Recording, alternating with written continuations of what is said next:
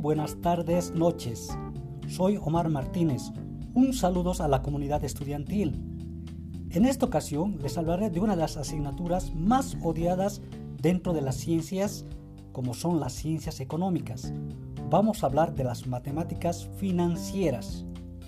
Bueno, comenzaremos indicando que las matemáticas financieras nos permiten aplicar modelos matemáticos, ya que analiza y calcula el valor del dinero en el tiempo.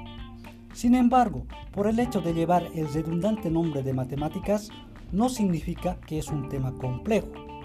Basta con entender los conceptos básicos, podremos aplicarlos de forma más eficiente todas las operaciones y transacciones financieras. Además que las matemáticas financieras están en todas partes. Es decir, si no saben cómo invertir su dinero, quédense tranquilos, es más fácil de lo que piensan.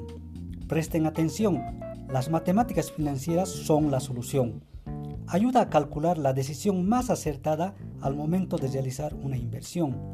En la actualidad, todos aplican las matemáticas financieras en la vida diaria. Además, este conocimiento te proporciona más oportunidades en la vida laboral. Así que ya lo sabes, aplícalo y verás los resultados.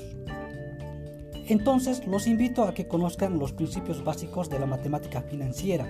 De esa manera podremos saber qué modelo aplicar para que podamos obtener resultados óptimos y sin necesidad de cálculos complejos, sofisticados o poco entendibles.